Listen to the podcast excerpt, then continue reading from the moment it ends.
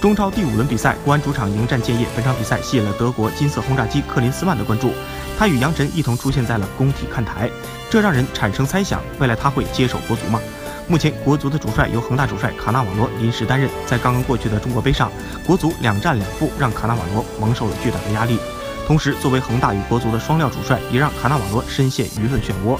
克林斯曼不可避免地被问到了接手国足的事儿，对此，金色轰炸机只是含蓄地说道：“我之前也没有想到自己会执教德国队，也没有想过会执教拜仁或者美国队，所以我们不知道未来会发生什么，让我们等着看吧，时间会给出答案。”